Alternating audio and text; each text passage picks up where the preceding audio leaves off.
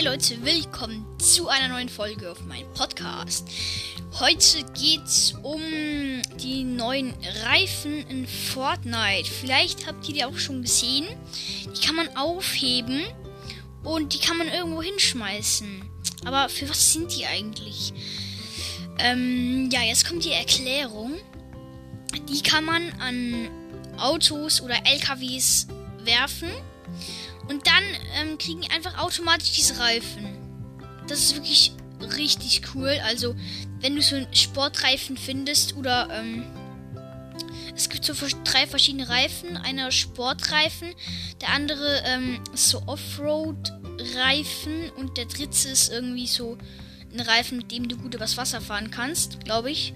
Ich bin mir nicht ganz sicher.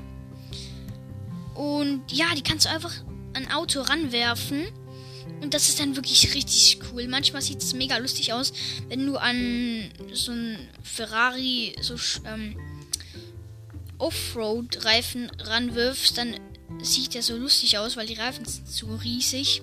Oder beim LKW. LKW. Ähm, ja, das sieht dann wirklich richtig lustig aus. Und ja, das war's jetzt auch wieder mit der, mit der Folge. Ähm.